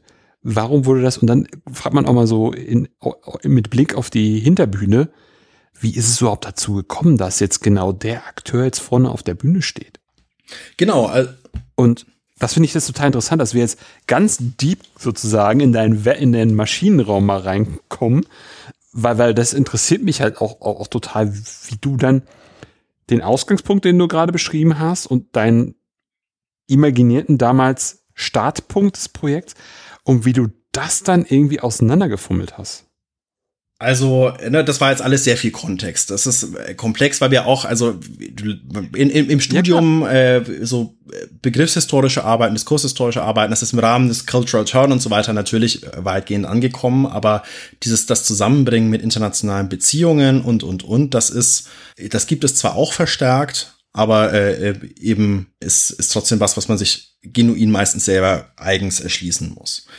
Also da stand ich nun wie du sagst, so, okay, was, was, was mache ich, was mache ich ja. da? äh, die Quellen, die ich mir damals angesehen hatte, das waren äh, Akten aus dem Auswärtigen Amt, das war also die, die Aktenedition, wenn wir von, von einem ganz Anfangspunkt sprechen, ich habe mir Parteiprogramme angesehen und äh, programmatische Schriften von äh, äh, führenden AußenpolitikerInnen, wobei das eigentlich alles Kerle waren am äh, Anfang der, hm. äh, der 70er Jahre. Da, Frauen spielten da erst einmal eigentlich keine Rolle. Keine Rolle, ja. Äh, oder keine nennenswerte zumindest. Äh, keine würde ich jetzt ja. so nicht sagen. Es gibt ein paar, die auch in der China-Debatte drin sind. Ähm, hm. So, die habe ich mir angesehen und es ist mir eben aufgefallen, so, okay, was haben die denn sonst noch veröffentlicht? Und dann bin ich, habe ich angefangen zurückzugehen. Das waren erstmal so, so Probebohrungen. Ähm, mhm. weil ich ursprünglich eigentlich auch eine Diplomatiegeschichte schreiben wollte. Und dann, dann ähm, habe ich mich aber auch, da kommt man natürlich mit Aufmerksamkeitskonjunkturen, warum ist was ein Thema, warum verschwindet das auch wieder, weil das zeichnet sich ja, dann ab. Mhm. Ähm, eine große mhm. Hilfe war dann, um ähm, Einfach nur ab dem Zeitpunkt, wo die Zeiträume in Frage standen, die man sich so zurechtlegt. Es kann ja auch eine, einfach eine falsche Ausgangsarbeitshypothese gewesen sein. Und die war einfach falsch. Also meine Ausgangshypothese war schlichtweg falsch und unzutreffend. Ähm, der Vorteil ist, wir leben im digitalen Zeitalter. Das heißt, es gibt Corpora. Das habe ich dann gemacht. Also bekannt den Google Ngram Viewer angeworfen, aber auch das deutsche Wörterbuch, äh, das digitale Wörterbuch der deutschen Sprache, DWDS. Und äh, verschiedene andere ähm, über JSTOR und, und ähnliches mal angefangen, einfach einen Corpora zu suchen nach Begriffshäufungen. Welche Begriffe tauchen eigentlich wann auf? Ah, okay. Ähm, mhm. Man kann aber okay. auch nach Ländernamen suchen. Also was hat auf einmal Konjunktur? Ja. Wenn man das nebeneinander legt, ja. fallen bestimmte Gemeinsamkeiten auf. So, wir sind jetzt bei Korrelationen, ah, noch nicht bei Kausalitäten. Ja, ja, ja, ja. Aber das ist, da, da fallen dann eben Aufmerksamkeitspeaks auf. Es fällt aber auch auf, dass wir mhm. auf einmal wieder Rückgänge haben. So, ein Punkt war zum Beispiel, dass wir um 71, 72 herum sehr großen Peak von dem Thema Welt, also des Begriffs Weltpolitik und ähnliches haben, ähm, weil dort eben über weltpolitische Veränderungen gesprochen wird. Es gibt auch großen Aufmerksamkeitspeak für China. So, dann haben wir aber das schon mal vorher und das gleiche, also und, und dementsprechend habe ich dann angefangen, dem mal nachzuspüren und dann wusste ich, okay, das sind jetzt erstmal erste Indizien und das fand ich gerade auch so interessant, wie du es beschrieben hast, als du Polyzentrismus aufgemacht hast, als ein Begriff, der eigentlich einer Seite zugeordnet wurde. Und wie denn dieser, dieser vermeintlich kommunistisch besetzte Begriff, wo du dann in so einer Clusterwolke hättest, Polyzentrismus, dann liest du da nur China, Sowjetunion und alle anderen und Italien und so weiter und so fort. Und irgendwann wird das ein unheimlich stumpfer Begriff und wird einfach für alles benutzt. Also auch auf der anderen Seite gibt es Polyzentrismus und dann ist das irgendwie, dann, dann, dann habe ich in meinem Kopf gleich so, als du es beschrieben hast, so gesehen, wie dann diese ganzen kommunistischen Länder runtergehen, andere Länder hochkommen, aber der Begriff gleich bleibt und dann irgendwie alles so ein Matsch ist, aber überhaupt nicht mehr scharf. Beziehungsweise es wird schon scharf, weil man die, die Akteure, wenn, okay. wenn du, du hast ja auch, wenn du den Polyzentrismus einfach so nimmst, äh, diese vertikale Differenzierung wieder. Es gibt die Mächte oder die Hauptakteure, die ah. untereinander im Clinch mhm. liegen. Aber auch diejenigen, die die Macht haben, sich durchzusetzen in Bezug auf ein Kollektiv. Also die Mehrheit. Dann, dann macht das Sinn. Dann kannst du das auf die Staaten oder sonst was beziehen. Ah, wie du dann so siehst, wie dann ein, wie dann so Häufungen dann doch wieder durch die Decke gehen und dann siehst, ah, das scheint zumindestens der vermeintlich meinungsstärkere, das meinungsstärkere Land zu sein was da jetzt irgendwie schafft, das Thema zu besetzen. Beziehungsweise das sind die, die Länder, denen man eben Relevanz zuschreibt in dieser Diskussion. Oder so. Ne? Und, ja, und, ja. und das macht es ja, dann anschlussfähig genau, an internationale Beziehungen, weil du dahin auch mhm. einfach diese klassische Abbildung, ne? wir denken an diese oberste Ebene der vertikalen Differenzierung, aus der Weltpolitik Rede seit dem 19. Jahrhundert mhm. einfach übertragen kannst und dementsprechend ist, ist der Begriff sinnfällig und für alle Akteure anschlussfähig. Und das ist eben dieser Begriffswandel. Das Interessante ist eben, dass die Multipolarität als Begriff später einfach synonym. Polyzentrismus und Multipolarität wurden zunächst synonym verwendet, bis sich die Multipolarität ja. Polarität auf die lange Sicht weitgehend als auch im politischen Raum, also Parteien, politiknahe Institutionen etc., äh, dann eher durchgesetzt hat. Taucht auch im Übrigen, ich glaube, im Weißbuch der Bundeswehr 1971, meine ich, oder 70 auf, ähm, als mögliche Entwicklungstendenz. Also äh, wir reden hier davon, dass es schon Begriffe sind, die, die zumindest in Expertendiskussionen ähm, eine Rolle spielen. Mhm. Sich aber zumindest als multipolare Weltordnung nie jetzt irgendwie in der, in der breiten Bevölkerung durchgesetzt haben. Aber taucht eben auch in Medien und so weiter auf. Aber Genau, und dann fängt es wiederum an. Dann gibt es klassische begriffshistorische Quellen und ähm, Handbü mhm. also Wörterbücher, Lexika und ähnliches. Und da habe ich dann auch mal angefangen. Also man findet den Polyzentrismus Anfang der 70er Jahre auf einmal im Duden. Äh, und äh, ja. wie, wie, wie, wie, wann tauchen solche, wann, wann tauchen Begriffe auf, wie werden sie gedeutet, wie werden sie umgedeutet? Und vor allem bei so klassischen Lexika ist auch, was wird als Beispiele gebracht, ne? wenn ich Weltmacht äh, mhm. nachschaue.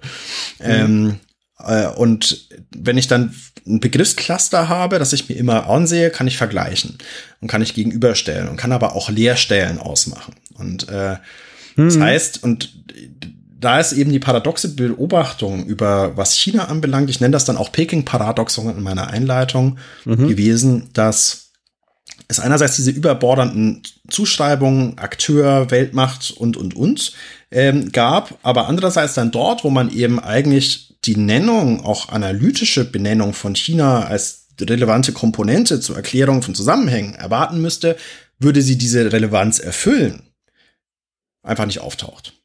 Das heißt also, es gibt eine Diskussion über die eigentlich künftige Bedeutung und das wird auch in der amerikanischen Literatur. Also es ist auch so, dass es was, das lässt sich äh, in der amerikanischen Literatur genauso wie in der bundesrepublikanischen nachvollziehen, dass äh, diese Begriffe halt eigentlich dazu da sind, Veränderung zu markieren. Sie sind analytisch unscharf mhm. ähm, und mhm. sie äh, in diesen Begriffen fallen Zukunftserwartungen, Gegenwartsbeobachtungen und aber auch ähm, einen, Wunsch nach einer bestimmten Zukunft. Also ein Wunsch beispielsweise, dass Europa natürlich Subjekt im internationalen Geschehen bleibt und nicht, nicht äh, vom Rand des, des Tellers der Weltgeschichte fällt.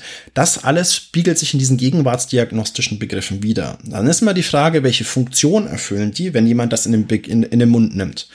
So, aber jetzt gehen wir wieder zurück. Ne? Wie geht man analytisch vor? Da habe ich eben so diese klassischen begriffshistorischen Quellen durchgeguckt und das mal systematisch angesehen. Ich habe ähm, die äh, Bibliothek der Deutschen Nationalbibliothek, die hatte auch einen Online-Katalog ähm, ausgewertet, mir ähm, eben angesehen, wie zu, was unter bestimmten Stichworten verschlagwortet ist, China und so weiter und ja. so fort und äh, da auch Cluster gebildet und eine Chronologie abgebildet. Also es war sehr, sehr viel lange Listen schreiben am Anfang. Dazu gehört auch ähm, ja. noch ein, ein dritter oder ein dritter, vierter äh, Bereich, wenn es um dieses, ne, es geht ja erstmal darum zu klar erklären, wann tauchen Begriffe auf, wann gibt es aber auch Aufmerksamkeitskonjunkturen mhm. für bestimmte Themen. China, internationale ja. Veränderungen und ähnliches wann taucht das auf und äh, wann versackt das und lässt sich das irgendwie zusammenbringen. So, dann habe ich mir ähm, mhm. angefangen, Zeitschrifteninhaltsverzeichnisse anzuschauen. Ja. Das ist mhm. sehr ergiebig, vor allem wenn man derer viele hat. Also es gab nicht viele Zeitschriften für wie heute für internationale Beziehungen in Deutschland, die das adressieren, aber doch einige, die die diese Begriffe, also die diese diese Themenfelder schneiden. Also die wichtigsten Zeitschriften und damals waren, die, äh, waren das Europa-Archiv von der Deutschen Gesellschaft für Auswärtige Politik und die Zeitschrift Außenpolitik. Gab es aber noch viele andere, die ich noch nebenher mir angesehen habe. Klassische politische Zeitschriften wie der Merkur, von der Bundeszentrale für politische Bildung äh, aus Politik und Zeitgeschichte, Zeitschriften von parteinahen Stiftungen ähm, wie Liberal oder die politischen Studien äh, oder ähm, Vorwärts, wobei ich den Vorwärts der SPD auch nur ähm, partiell mir über Überlieferung im ADSD angesehen habe. Und da ging es vor allem darum zu schauen, wann wird im Allgemeinen, wenn ich das alles nebeneinander lege, zeigen sich Konjunkturen. Mhm. Und das hat sich tatsächlich auch abgezeichnet. Also wir haben diese Sonderkonjunktur für China Anfang der 70er Jahre bis ungefähr so 73, 74. Das bricht dann wieder ein, kommt Ende der 70er Jahre wieder hoch. Ähm, durch die Aufnahme, also durch eine Vielzahl von Dingen, die, die da geschehen. Wir haben aber auch Trends, die sich abzeichnen. Das heißt, es entwickelt sich seit den 60er Jahren ein eigener China-Buchmarkt, auch mit deutschen Autoren. Vorher hat man sehr viel auch übersetzt. Im Übrigen mit, mit äh, tollen äh, Titeln wie die, die gelbe Gefahr hat rote Hände und äh, ähnliches. Äh, also auch ähm, Ja. Äh, ja. Äh, auch, auch, da, also China oszillierte natürlich immer zwischen Faszination und äh, über, mhm. Über- und Untertreibung und Zuschreibung, äh, Exotismen, ähm, die, die, die Vorstellung, das ist irgendwie gefährlich. Also die, ne, wir haben ja diese große Diskussion um eine Bevölkerungsexplosion, Bevölkerungsbombe in den 60er Jahren. Da wird China natürlich mit seiner Demografie ähm, auch mit in Verbindung gebracht, wobei es hier eher die Masse ist, die dann überrennt. Das ist eine Figur, also eigentlich aus dem geopolitischen Denken auch, äh, wo es dann so, so Massendruck gibt in die eine oder andere Richtung. Das merkt man in den 50er bis, bis Mitte der 60er Jahre in der Literatur noch. Das nimmt dann in der Form ab. Aber da, wo noch diese alten geopolitischen Figuren eigentlich noch, noch abrufbar sind. So. Das heißt, man kann eben so Konjunkturen ausmachen, man kann auch Verschiebungen äh, ausmachen, beispielsweise von wer schreibt. Und man kann aber auch identifizieren, wenn man das nebeneinander liegt, wer schreibt, schreibt regelmäßig. Und dann schrumpft eigentlich die Zahl derer, die China beobachten, äh, auf eine überschaubare mhm. Anzahl von Personen, Mhm. Da im Übrigen auch tatsächlich WissenschaftlerInnen. Gibt zwei, ähm, vor allem mit Marie-Louise Nät, die, die hier besonders äh, wichtig ist, weil sie sich immer wieder meldet und auch, auch in parteinahen Gremien mal vertreten war. Auf einmal hast du eben einen, einen Kreis von Personen, denen du folgen kannst. So, deren Publikationen verfolgst mhm. du, deren institutionellen Verbindungen folgst du. Und so habe ich mir dann eben auch angeschaut, wie hat eigentlich, wer hat eigentlich überhaupt zu diesen China-Wissen, diesen China-Bildern beigetragen? Wie wurde das finanziert? Ja. Ähm, was massive nee. Auswirkungen dann auf die Art und Weise, wie die Arbeit, wie der Stoff strukturiert werden musste. So. Also das heißt, ich hatte so Konjunkturen irgendwie ähm, beobachtet mhm. und bin dann natürlich in die Archive. Ich habe mir die Parteiarchive angesehen, ich war im Archiv des, äh, des Auswärtigen Amtes ja. und habe mir da die Unterlagen angesehen. So. Und ähm, wo wir wieder bei Konjunkturen wären, 1971, als angekündigt wird, dass Nixon jetzt sagt, oh, Nixon steigt vor die Kamera, sagt, ich fahre nach China. Das hat ein absoluten, äh, das, das war eigentlich sogar für die Diskussion das relevantere Moment, die Ankündigung, dass er nach China reist, als dass er selber in China geht. Weil da war dann schon, das, das hat Dinge ausgelöst. Unter anderem die Gründung ähm, einer eigenen Unterkommission, ähm, der Außenpolitischen Kommission der CDU, die Unterkommission China, in der man namhafte äh, in dem Politologen und äh, sogenannte Ost, mhm. äh, also Leute, die, die, die, die Ostexper Osteuropa-Experten, das waren ja auch ja. Wissensfelder, die sich überschritten haben, einberufen hat. Und die sollten eine, haben dann am Tag, als Nixon selber also die Konsequenz von, von dieser, dieser Sonderkommission oder Unterkommission war, dass die am Tag von Nixons Ankunft in China das CDU-Präsidium vor die Presse tritt und sagt, wir brauchen eine Fernostpolitik. Weil, also man sozusagen, mhm. also China ist ein neuer, relevanter weltpolitischer Faktor und nur eine Politik, die diese Welt, diese globalen äh, Bezüge mit einbezieht, also global, globalen Bezüge und Wandlungen mit einbezieht, ist vollständig, ähm, weil worauf man auf ein Argument zurückgreift, das ist auch seit den 60er, 50er Jahren eigentlich eher gibt, die sogenannte chinesische Karte. Das heißt, die Hoffnung, dass in der ganzen ostpolitischen Diskussion, wir erinnern uns, da ist gerade eigentlich die Union hat eigentlich verloren. Ähm, die, die sozialliberale Ostpolitik wird sich mittelfristig durchsetzen, ähm, auch in den, auch, auch äh, demoskopisch. Ähm, aber man versucht eben über die chinesische Karte die Hoffnung zu nähern und zu wecken, weiterhin die meanderte im Hintergrund, es war nie ein dominanter, dominantes Narrativ, aber sie war immer auch da, auch an den Stammtischen, ähm, dass ein Konflikt zwischen Sowjetunion und China irgendwie und, und ein Einbinden Chinas, mhm. ob jetzt aktiv oder passiv, ähm, der deutschen Wiedervereinigung zuträglich sein könnte. So. Äh, also auf einmal befinden wir uns da und äh, also das, das, das ist eben, wir haben also verschiedene Dimensionen, auf denen wir uns bewegen. Wir haben eine Wahrnehmungsdimension, die sich vor allem auf mhm. eine, ne, auch, auch für die Bundesrepublik, die ja in, der, in dieser eingeteilten Welt in so einer Randlage eigentlich liegt. Also nicht mehr die berühmte Mittellage, ähm, sondern eine Randlage, die sich selbst äh, immer nur als Mittelmacht versteht ähm, auch ganz bewusst, auch ganz bewusst dann später auch gegen Weltmachtszuschreibungen vorgeht, weil Weltmacht kann und will man nicht mehr sein. Das ist eine Entsagungsebene, ähm, so, so eine zivilen Selbsteinhegung. Wir sind vielleicht eine Weltwirtschaftsmacht, mhm. das ist noch irgendwie okay, aber äh, eine Weltmacht will man nicht sein. So, das heißt, die Bundesrepublik ist hier und ver verortet sich in dieser Welt, versucht erst einmal ähm, oder die, die, die Menschen in der mhm. Bundesrepublik versuchen sich einen Reim drauf zu machen. Ja. Wo stehen wir eigentlich in der Welt und wie kann man die beschreiben? Das passiert nicht nur dort, das passiert in Frankreich, Großbritannien, passiert im Übrigen auch in der Sowjetunion und in China, wo auch bestimmte Parallelen da sind. Aber das, das, müssen wir jetzt gar nicht vertiefen, sondern der eigentliche Punkt ist, wir haben diese Wahrnehmungsdiskussion. So, wie ist die strukturiert? Ja. Der zweite Punkt ist die Frage, wenn wir, wenn die über China gesprochen haben damals, also das erste mhm. bezieht sich auf die internationalen Beziehungen auf China und die zweite ganz konkret darauf über die Frage, wo haben die eigentlich her gewusst, was sie behauptet haben. Ja. Also wir haben Schwankungen in den Bevölkerungsschätzungen, die so um 100 bis 150 Milliarden äh, Millionen Menschen hin und her gingen. Also wenn man so auch das mal in Buchtiteln verfolgt, allein schon äh, auch auch dann äh, mhm.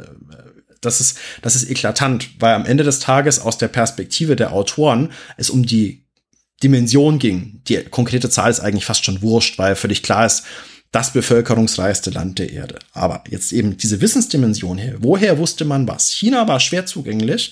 Es war jetzt nicht so, dass man so überhaupt keinen Zugang hatte, aber es war schwierig, Visa zu bekommen. Es war äh, schwierig, längere Auf Aufenthaltsgenehmigungen zu bekommen. Seit, ja. also lange, lange Zeit wurden keine hauptamtlichen Statistiken mehr äh, veröffentlicht was, was es gab, war, ähm, war äh, zudem ohnehin nochmal interpretationsdürftig wie in allen sozialistischen Systemen, weil es natürlich systemimmanente Verzerrungen meistens gibt, weil man sich dem Plan entgegenschreibt, wie auch immer. Also es gab eigentlich kaum eine Zahlenbasis. Und äh, auch der Westen war darauf angewiesen, auf Beobachtungsposten zurückzugreifen. Also, ne, wenn man schon nicht nach China gab, dann gab es aber immer noch Taiwan, da konnte man hingehen. Es gab Hongkong, also die Kronkolonie, und Japan und andere angrenzende Staaten. Weil man musste ja irgendwie an chinesische Druckerzeugnisse kommen. Die konnte man zwar auch bestellen, gab auch chinesischen Auslandsverlag, ähm, Verlag für fremdsprachige Literatur hieß der im Deutschen, der auch Auslandspropaganda, auch die berühmte Peking-Rundschau und ähnliches äh, veröffentlicht hat. Das konnte man abonnieren. Aber die Frage war, wie komme ich an Primärquellen ran? Wie komme ich mit Chinesen ins Gespräch? Da war Hongkong einfach naheliegend und dort ich habe das dann Horchposten getauft, hatten, ähm, mhm. wobei getauft ist gut, der Begriff kommt nicht von mir, aber ich operiere damit, mhm. hatten die USA, es gab, es gab große Übersetzungsdienste und, und, und, die auf Taiwan und in Hongkong dafür gesorgt haben, dass man im Westen äh, relativ aktuelle Informationen aus und über China bekommt.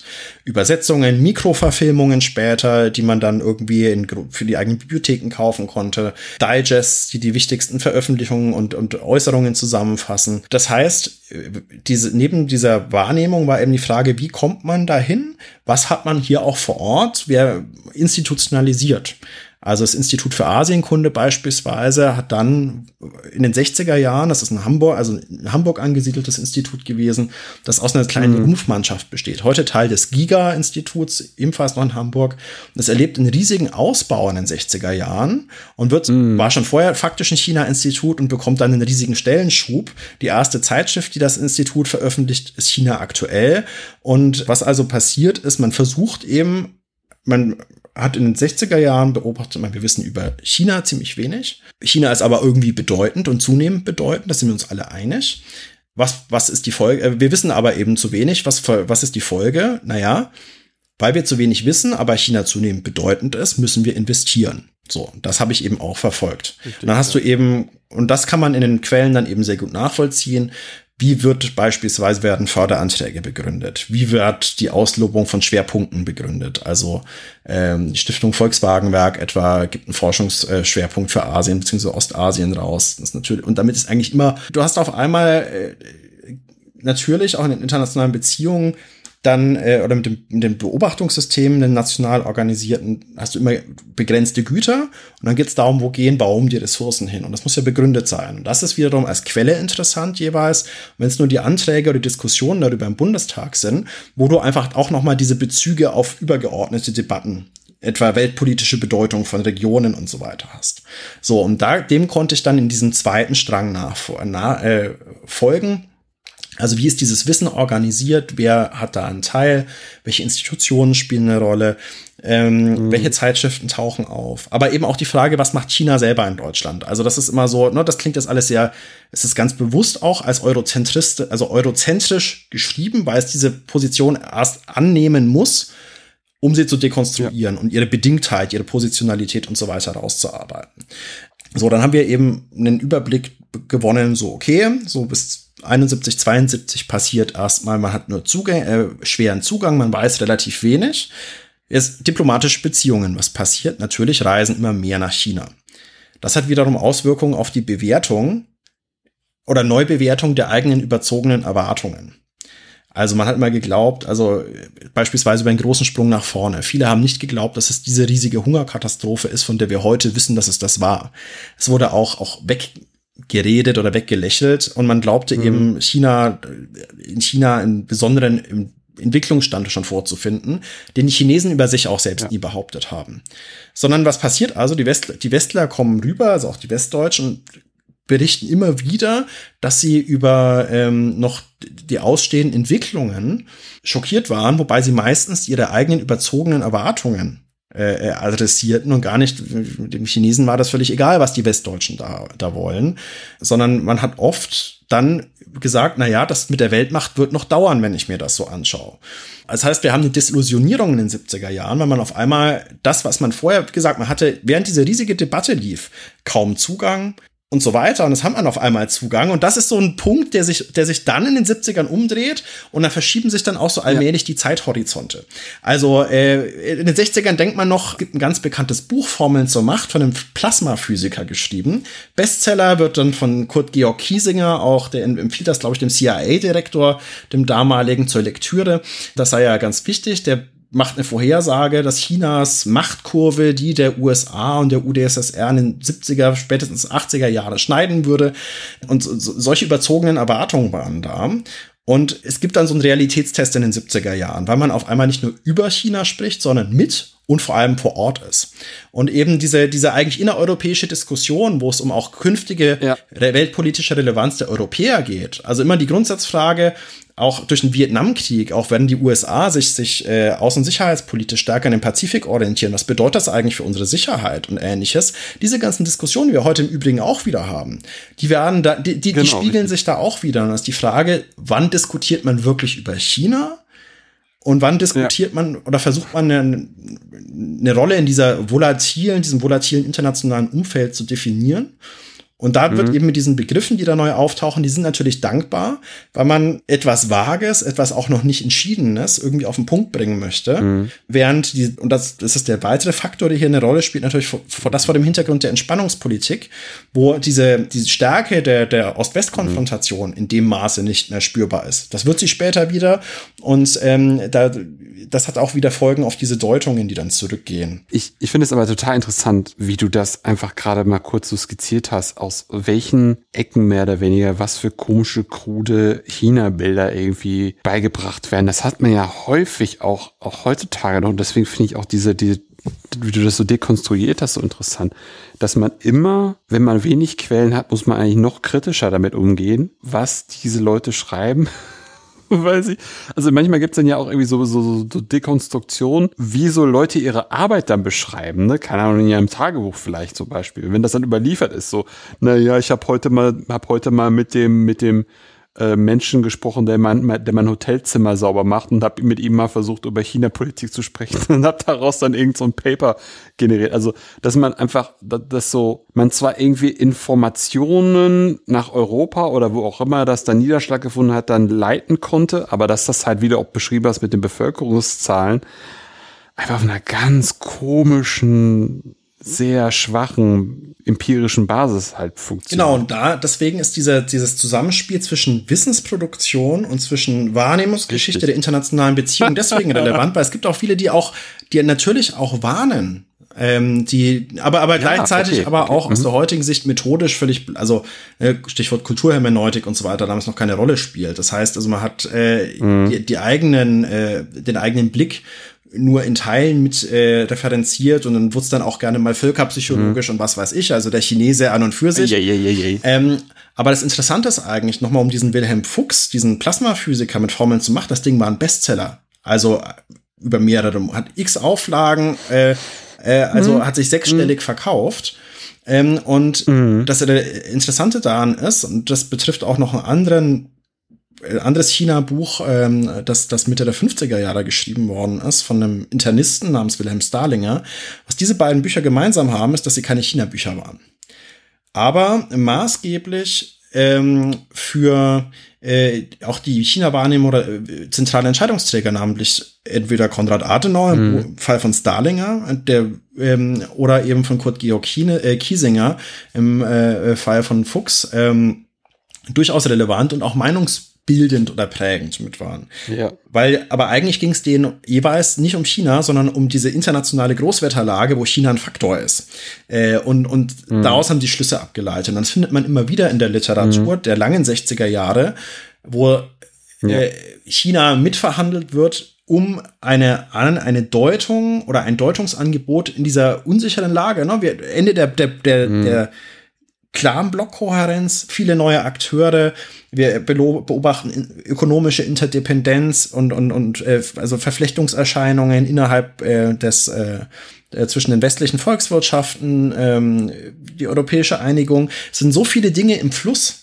Und da versucht man eben gegenwartsdiagnostisch irgendwie einen zu, drauf zu bringen. So. Und das, das ist die eine Diskussion. Das vermischt sich natürlich mit der Diskussion über China als Staat, als einzelnen Akteur. Mhm. Und da kann man eben auch, wenn man sich die Texte ansieht, unterschiedliche Beobachtungsmodi differenzieren. Da muss man gar nicht rein, äh, drauf eingehen. Wer mag, darf das dann auch nachlesen. Äh, äh, Aber ich wollte einen dritten, einen dritten Punkt äh, äh, noch machen. Ja. Also die Arbeit ruht auf drei Säulen. Die erste eben ja.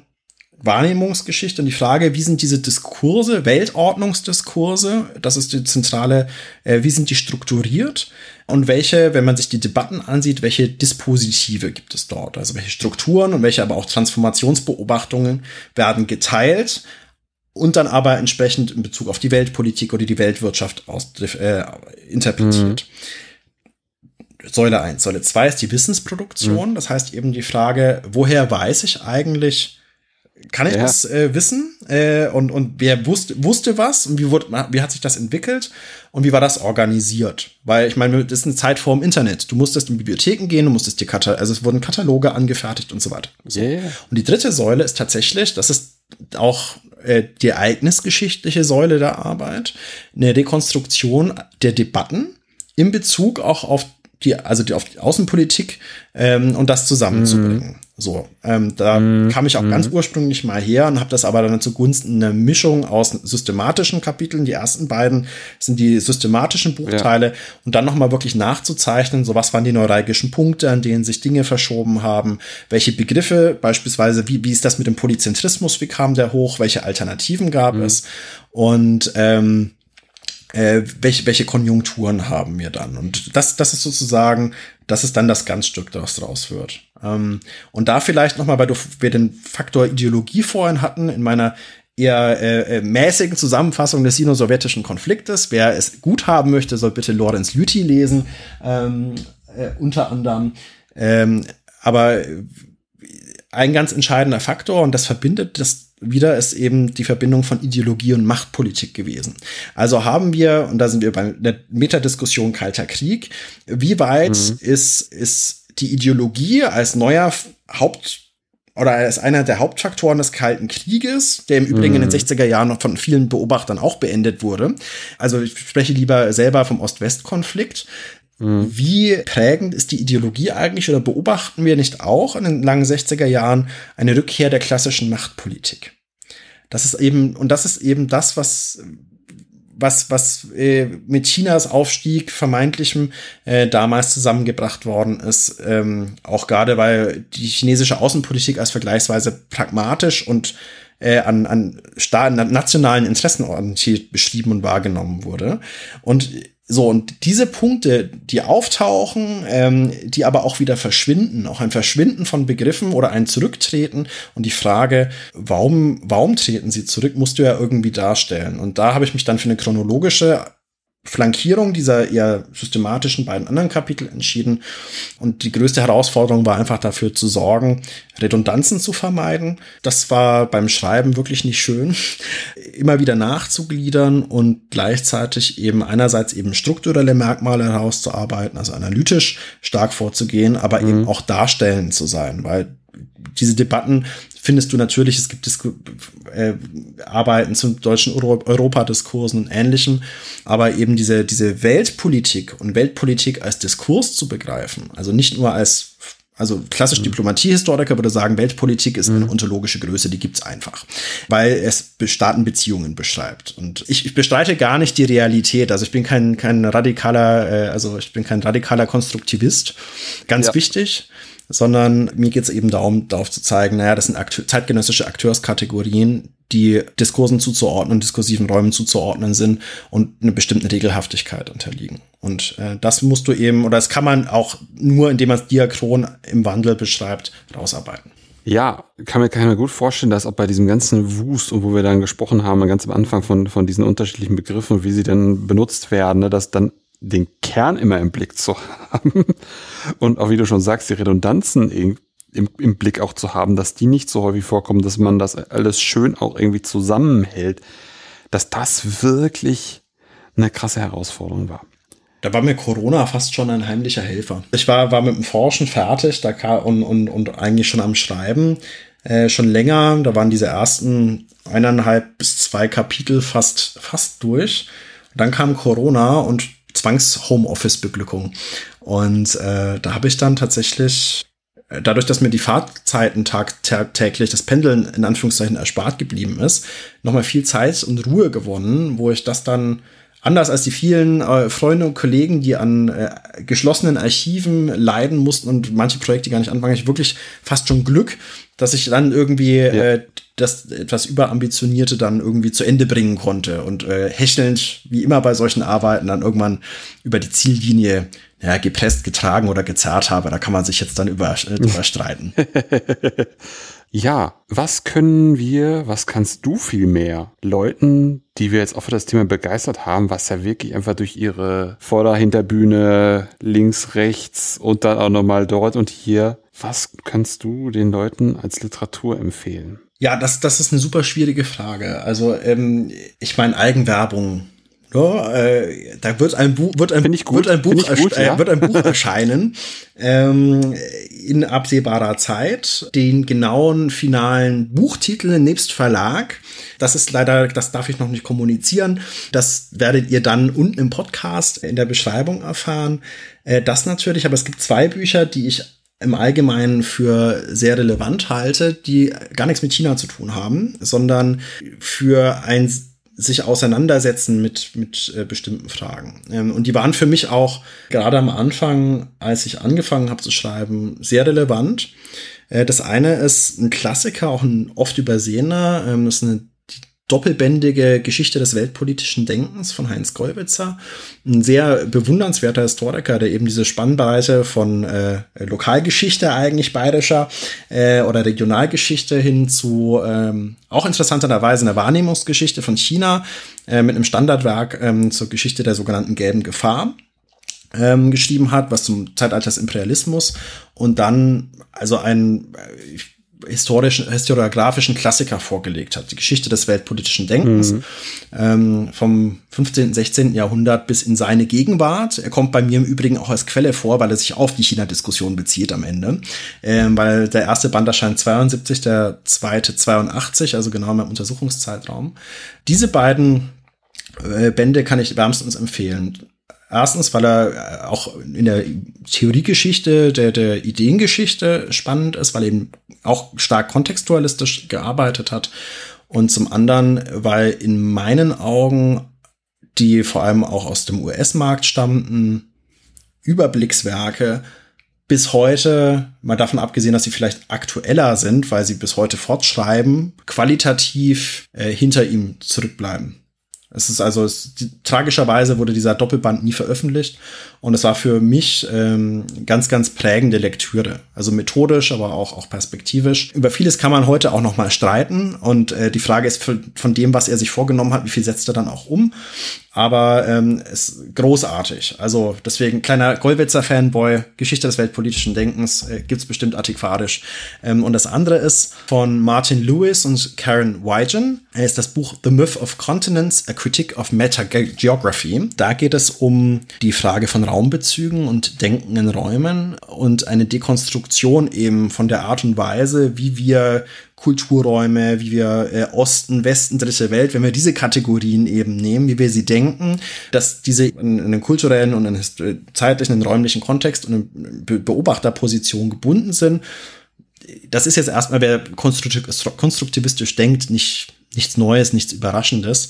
Das, das führt das grundlegend vor Auge und äh, macht das mit einer kulturhistorisch breiten Strich. Kann ich nur empfehlen, wer sich auch für Fragen der politischen Geografie ähm, interessiert, überhaupt auch der Kulturgeografie, äh, ist ein ganz wichtiges Buch. Und diese beiden Bücher zusammen haben in mir noch während meinem, also Ende meines Studiums damals auch Denkprozesse ausgelöst, äh, die dann noch mal von einem äh, Aufsatz von Jürgen Osterhamme, ähm, den vielleicht würde ich als drittes, das ist kein Buch, aber es ist ein Aufsatz, äh, ähm, Dinge ausgelöst haben. Und zwar Dinge, die eben auch methodisch mhm. mich gezwungen haben, mhm. ähm, nochmal weiterzudenken. Und das ist ein Aufsatz, der nennt sich Weltordnungskonzepte. Das ist in einem Band Internationale Geschichte in der gleichnamigen Reihe mhm. erschienen.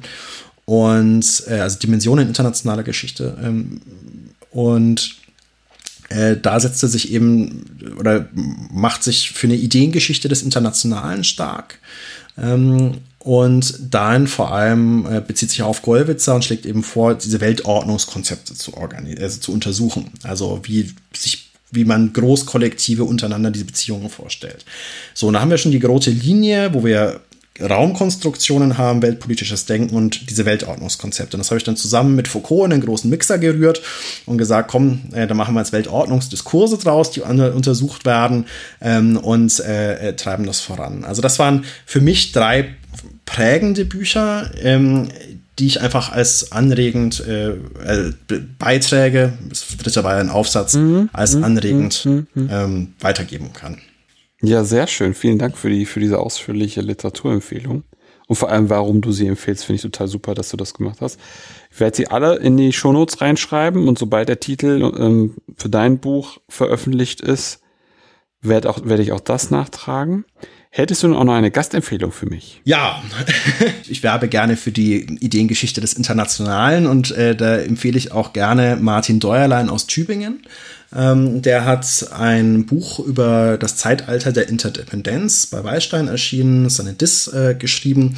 Und der setzt sich eben mit einer Begriffsgeschichte der Interdependenz ähm, seit dem 19. Jahrhundert auch auseinander.